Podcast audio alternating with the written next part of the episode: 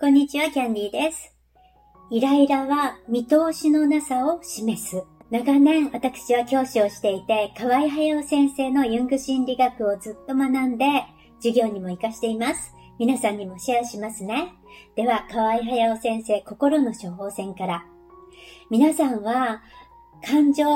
楽しい、悲しい、苦しいってたくさん感じますよね。私たちはたくさん感じますよね。そういう時は何か何かがあって悲しいとか、何かがあってすごく嬉しいとか、簡単に原因とかわかりますけれども、イライラするときってどうですか？皆さん。なんでイライラするんだろうって思うことってありませんか？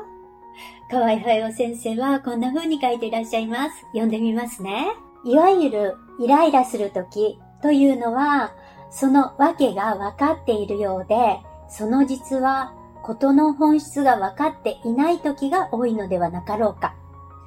イライラというのは人間の落ち着きをなくさせるが、その落ち着きのなさは何か不可解なものが存在していることを示しているように思われる。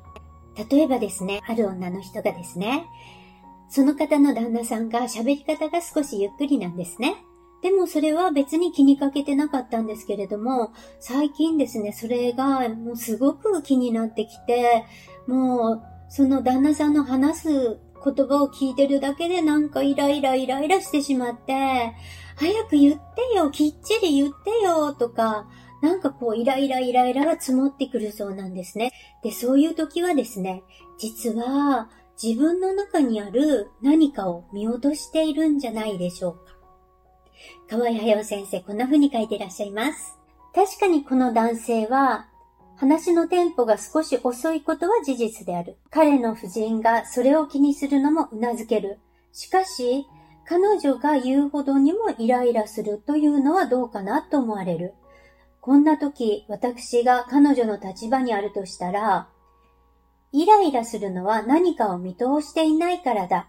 と心の中で言ってみて、イライラを直接に夫にぶつける前に見通してやろうとする目を自分の内側に向けて探索してみるだろうと言われています。イライラは自分の何か、多くの場合、何らかの欠点に関わることを見出すのを防ぐために相手に対する攻撃として出てくることが多いのである。何かイライラしてるときは、本当は自分の中にある欠点、それを見たくないために、また自分の欠点を表している他の人のちょっとした行動がカチーンと来てイライラしてしまうっていうことなんじゃないかなと思います。この女性は自分のことをよく考えてみると、ああ、しなければならないことをずっと先延ばし、先延ばししてるよね、最近は、っていうことに気づいたんだそうです。そして自分のしなければならないこととか、したいこととか、そういうことをどんどんそっちの方に取り組んでいって、自分の問題を解決していったそうです。そうすると、不思議なことに、旦那さんのイライラが気にならなくなったそうです。では、読みますね。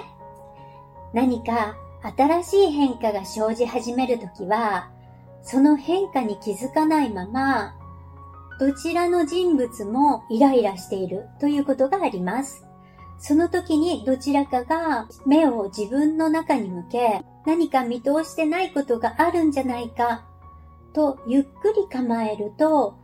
イライラの中から有益な発見が生じてくることになります。で、こういうことがですね、結構無意識のうちに生活の中では、人生の中では起こってると思うんですね。誰かに対してイライライライラしたりとか、で、ふって、ふっと気づいたら長いことかけて、あれ、なんか去年ほどその人に対してイライラしなくなったなっていう時があります。そういう時っていうのは、自然に自分の中で解決ができてるんですね。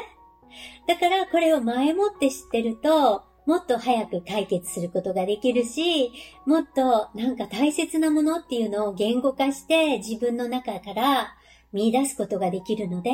さらにいいんじゃないかなと思います。では続きを読みますね。イライラは見通しのないところに生じる。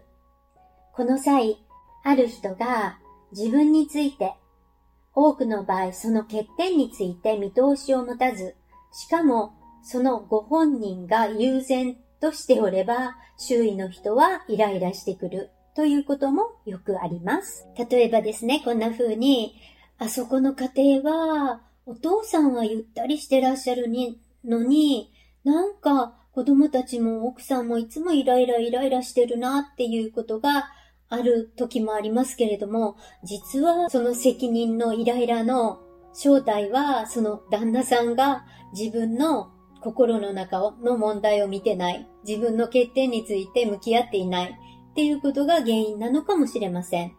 で、こうして私たちは人間関係をイライライライラしながらとか、それを自然に解消しながらとか、いつの間にか解決してるっていうこともありますけれども、こんな風にイライラした時は自分の中を見てみようっていう態度で生きていくと、イライラに対して苦しむ時間とか短縮されるのでいいのではないかなと思います。皆さん今日はいかがでしたか？私はこの考え方とっても好きです。何かイライラっていう時は自分の中に何かあるんだって思ったら自分が成長できる一つのチャンスですよね。なんか素敵だなと思います。今日もご視聴ありがとうございます。